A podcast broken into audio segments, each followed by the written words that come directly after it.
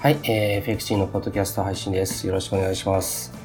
えーとですね、あの、全然関係ない話なんですけど、自分実はですね、この間ちょっと、あの、テニスをしてまして、あの、ちょっとたまたまなんですけど、ちょっとアクシデントがあってですね、あの、肋骨を骨折したんですよね。で結構痛かったなっていう、まあ、一週間ぐらい、あの、えーとですね、あの、寝起きが結構大変。もう寝るにしても、ちょっと体勢変えると痛いし、まあ、ずっと一つの体勢で、で、だいぶ楽になってきましたけどね。ということで、まあ、皆さんも、あの、骨折には気をつけましょう。っていう話じゃなくてですね、あの、ポッドキャストなんですけど、えー、今回はですね、まあ、何をテーマにしようかなと思ったら、まあ、まあ、あの、切り口としてはですね、あの、コインチェック騒動ですね。あの、仮想通貨、まあ、あの、正式には暗号通貨っていうのが正しいんだと思うんですけど、えー、取引所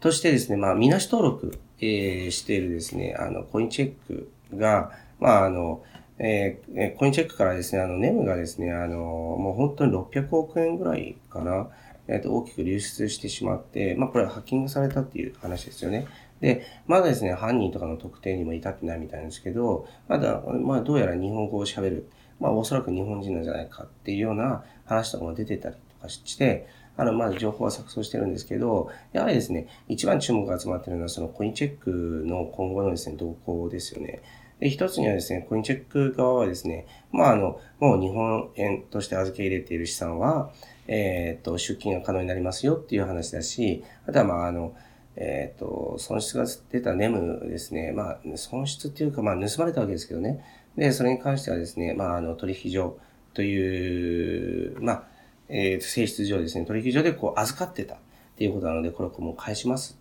まあ、一番の驚きは600億円ぐらいなので、えー、それをですね、まあ、あの、えっ、ー、と、そのぐらいの資産を保有してたんだっていうのが、ちょっとびっくりですよね。つまりですね、それだけあの、今、えっ、ー、と、仮想通貨のですね、取引所っていうのは儲かる、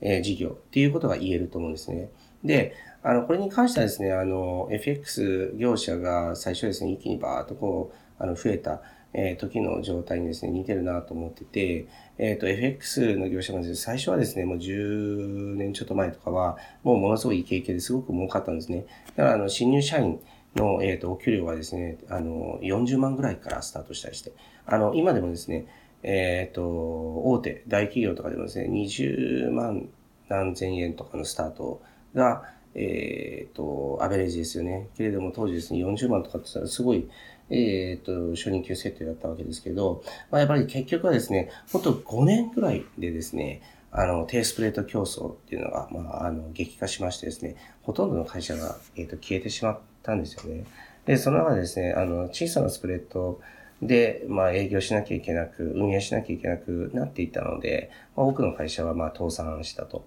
いうことと、えっ、ー、と、残った会社もですね、あの、ほとんどの社員をですね、解雇して、えっ、ー、と、アルバイト数名とか、えー、プラス、まあ、正社員、あの、何名とかで運営するっていうような、ような状況を余儀なくされたんですね。で、最終的に残ったところはやっぱりですね、あの、大手の、こう、バックボーンがある、あの、資金体力がですね、あの、強い、えー、そういうところがですね、えっ、ー、と、残ったわけですね。あの、DMM だったりとか、えっ、と、そういったところはですね、資本が、ある程度あるので、そういったところは一事業として続けていくっていうのは、まあ、可能なんだけども、その FX 業者っていう、えっ、ー、と、証券業単体でですね、やっていくっていうのは非常に難しいっていうような状況になったわけですね。で、これ自体はですね、あの、いい悪いかって言われる僕はあんまりいいと思ってなくて、っていうのはですね、低スプレート競争が起こるっていうことは、結局、あの、顧客は何を考えてるかというと、やっぱり、あの、当然ながらですね、手数料というか、スプレッドがですね、あの、少ない、安い方がいいっていう感覚なんです。で、あの、その感覚自体は僕ももちろん否定しないんですけど、えっ、と、これまでですね、僕もですね、あの、動画でお伝えしてきたことがあるんですけど、あの、スプレッドが、あの、狭くなる。つまりですね、あの、ユーザー側にとって有利になるっていうことは、その分ですね、えっ、ー、と、その証券会社側は儲からないので、サービスの質とかっていうのは、どんどん低下、あの、せざるを得ないっていうことですね。で、それが結局回り巡って、その、えっ、ー、と、投資家にとって、トレーダーにとっていいことなのかどうなのかっていうのは、やはり我々は、えっ、ー、と、常にこう考える必要があるかなっていうふうに思います。で、今、あの、えっ、ー、と、仮想通貨の取引所もですね、あの、スプレッドっていうものがこう、えっ、ー、と、非常に広く取ってるわけですね。えっ、ー、と、手数料が大きいわけですね。けれども、これもですね、あの、今だけだと僕は思います。で、あの、先日ですね、ちょっとあの、えっ、と、知人の紹介で、あの、ビットフライヤーさん、えー、ちょっと行ってきたんですね。それでそこの方といろいろこう話してて、まあやっぱり、あの、今すごいんですよね。ビットフライヤーさんはですね、そのあの、えっ、ー、とですね、フロア、えっ、ー、と、あの、社員数で言うと100名ぐらいなんですけど、えー、っとですね、結構あの、フロア3つぐらいをですね、あの、まあ、借りてて、それぞれの家賃だけでもですね、うん千万みたいな、えー、毎月ですよ。そのぐらいこうかかってる。で、えっ、ー、と、えっ、ー、と、会社の中はですね、まあまあ、えっ、と、社員が利用するカフェのスペースだったりとか、卓球台が置かれてたりとかですね、遊び心があるような、えっ、と、会社ですごく綺麗でしたけれども、まあ、あの、もう今後ですよね、勝負は、と思います。やっぱりですね、スプレッドっていうのはやっぱりまた先ほどお伝えしたように、その FX 業者の過去みたいな感じで低スプレッド競争っていうのが、えっ、ー、と、仮想通貨の取引所にもですね、その波っていうのはいつか来るので、その時に生き残れるかどうかっていうところかなっていうふうに思います。はい。で、えー、話をちょっと戻すと、コインチェックの騒動ありましたけど、えっ、ー、とですね、うちの会社もですね、コインチェックさんに、えっ、ー、と、お金を預けてたりしてるんですよね。ただですね、あのまあ、もちろんニュースとかではですね、もものすごく騒ぎとか、いろいろあったけど、僕自身はですね、あの、特に怒りとかっていうのは一切ないんですよね。で、むしろちょっと、うん、応援したいなっていうか、もちろんですね、そのあの、セキュリティの問題とか、やはりこう、預かるっていう、お金をまあ預かったんだっていう、そういう体制をとってる中で、セキュリティの問題ってを、まあ、あの、軽視してたっていうのは、いいことではない。けれども、あの、なんていうかな、そのあの、えー、っと、その、まあ、あの、資産っていうのは、どこに預けてても安全ということはないんですよね。で、例えばですね、えー、っと、我々、まず、まず、えっと、日本円で持ってるわけですけど、この日本円で持ってるっていうのは、これは、日本円の100万円とか10万円っていうのは、常にですね、他の通貨との、えっと、関係性の中で、あの、上下してるわけですよね。で、これ FX やられてる人とかわかると思うんですけど、えプラスですね、日本円っていうのを、例えば100万円持ってたとしてもですね、えっ、と、世の中が日々ですね、あの、ちょっとずつインフレになったりとか、ちょっとずつデフレになったりとかでこう繰り返してるわけです。だから、あの、常にですね、その100万円っていうのは、100万円というふうに見えるけども、実は95万円に減ってたりとか持ってるだけですよ。そういうふうになるっていう、まずそれが一つ。で、あとはですね、えっ、ー、と、仮想通貨の取引所でも、であってもですね、あの、ウォレットっていう、まあ、ペーパーウォレットっていうものであってもですね、まあ、ペーパーウォレットってまあ、硬いと思うんですけど、あの、例えば、FX の証券口座であってもですね、で、あの、日本のその銀行えの講座であってもですね、あの、やはりですね、何かあった時っていうのは、あの、100%安全っていうことは絶対ないんですよね。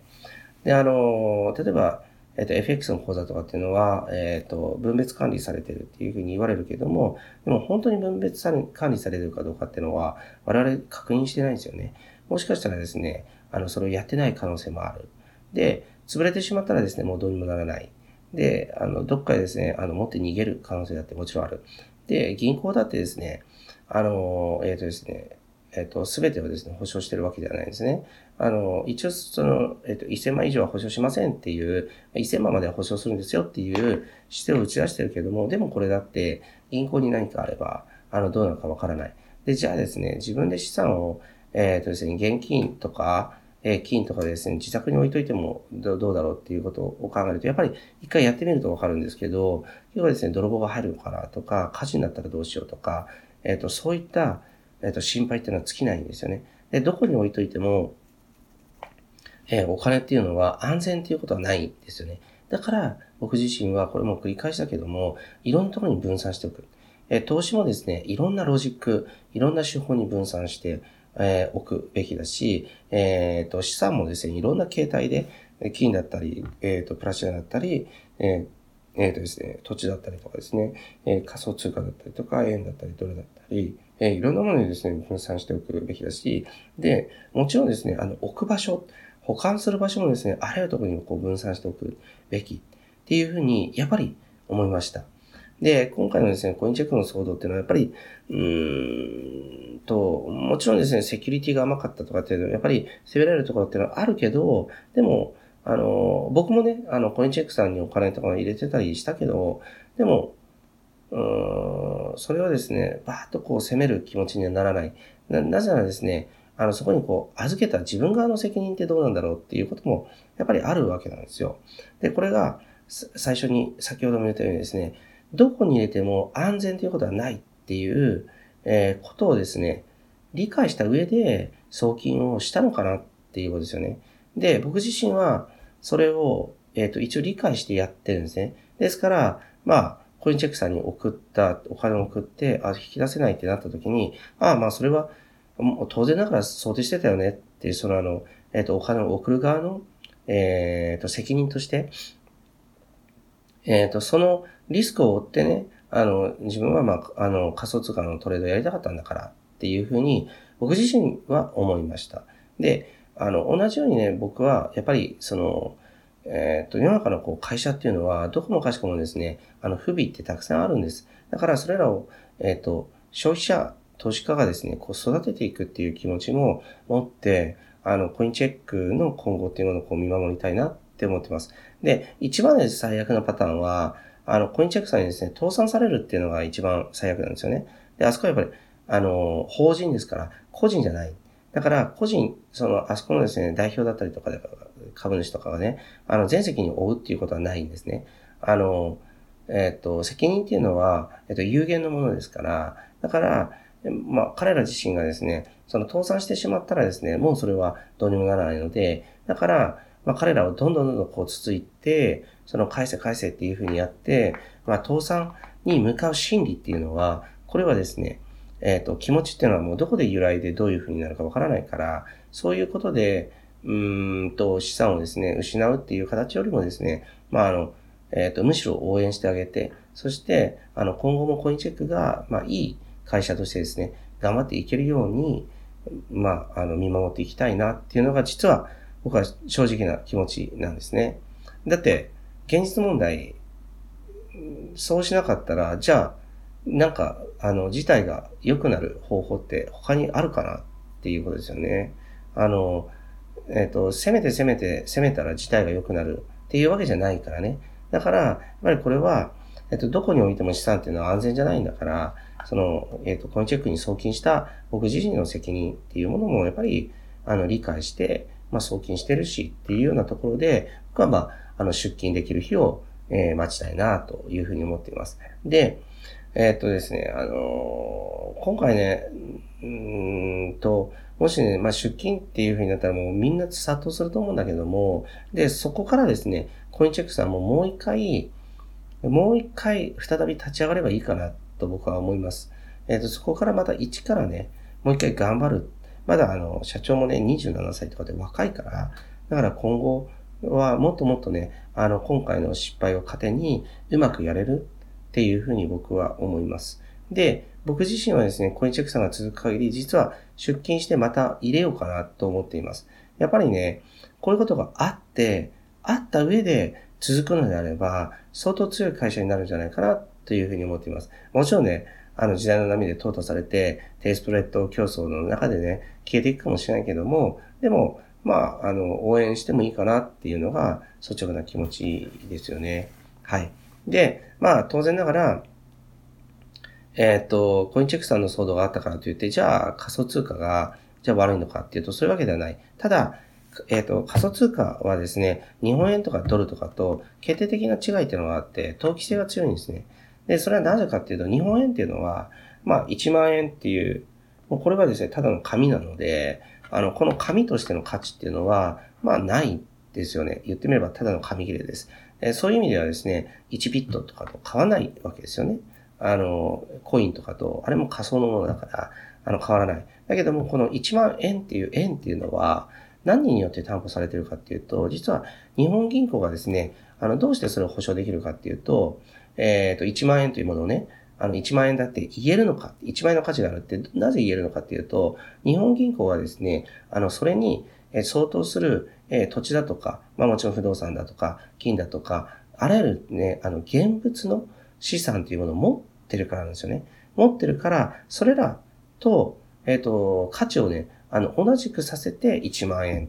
はい、これは1万円保証できますよ。なぜなら、えっ、ー、と、日本銀行は、えっ、ー、と、こういう土地を持ってます。この土地の中の、えっと、この部分がこの1万円に相当しますよっていうことが言えるからですよね。けれども、仮想通貨にはそれがない。だから投機性が強い。で、投機性が強いっていうのはどういうことかっていうと、あの、上がったり下がったりっていうのが多い。あの、のボラティリティが、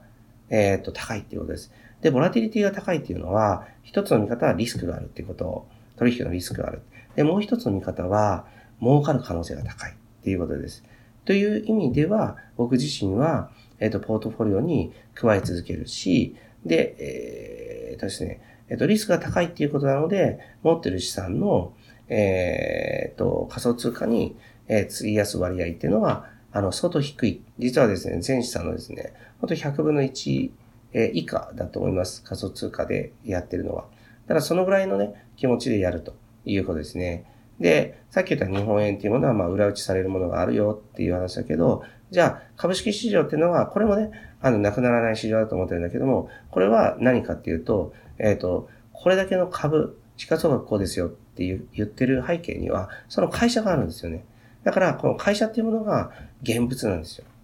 だから、これを、えっ、ー、と、資産価値として、日本円に換算するといくらいくらになってますよっていう、一株いくらですよっていうことが言える。だから、まあ、あの、株式市場っていうのは、まあ、なくならないし、えっ、と、強い、えー、市場として残り続けるかなっていうふうに思っています。もちろん FX の市場もそうですよね。通貨ですから、その国が保証できるっていうことは強いですよね。で、こういった背景も見ながら、あの、どの資産にどのぐらいの資金というものを我々はこう振り分けていけばいいのか。えっ、ー、と、どの資産でどのぐらいのリスクを取るのかっていうのをこう考えて、賢く、えっ、ー、と、死をやっていかなきゃいけない。だからそういったことをね、いろいろこう、思、思、えっ、ー、と、思い巡らせすきっかけになったコインチェックさんの騒動でした。はい。えー、今回のポッドキャストは以上です。えー、皆さんが何かこれで、え、考えるきっかけになってくれればいいなと思ってます。はい、それではですね、また次、えポッドキャストでお会いしましょう。今週の放送はいかがでしたでしょうか？弊社クロスリテイリングでは投資に関わる様々な情報を発信しています。ひらがな3文字で投資に教科書の科で投資家と検索してみてくださいね。それではまた次回お会いしましょう。この番組はクロスリテイリング株式会社の提供でお送りしました。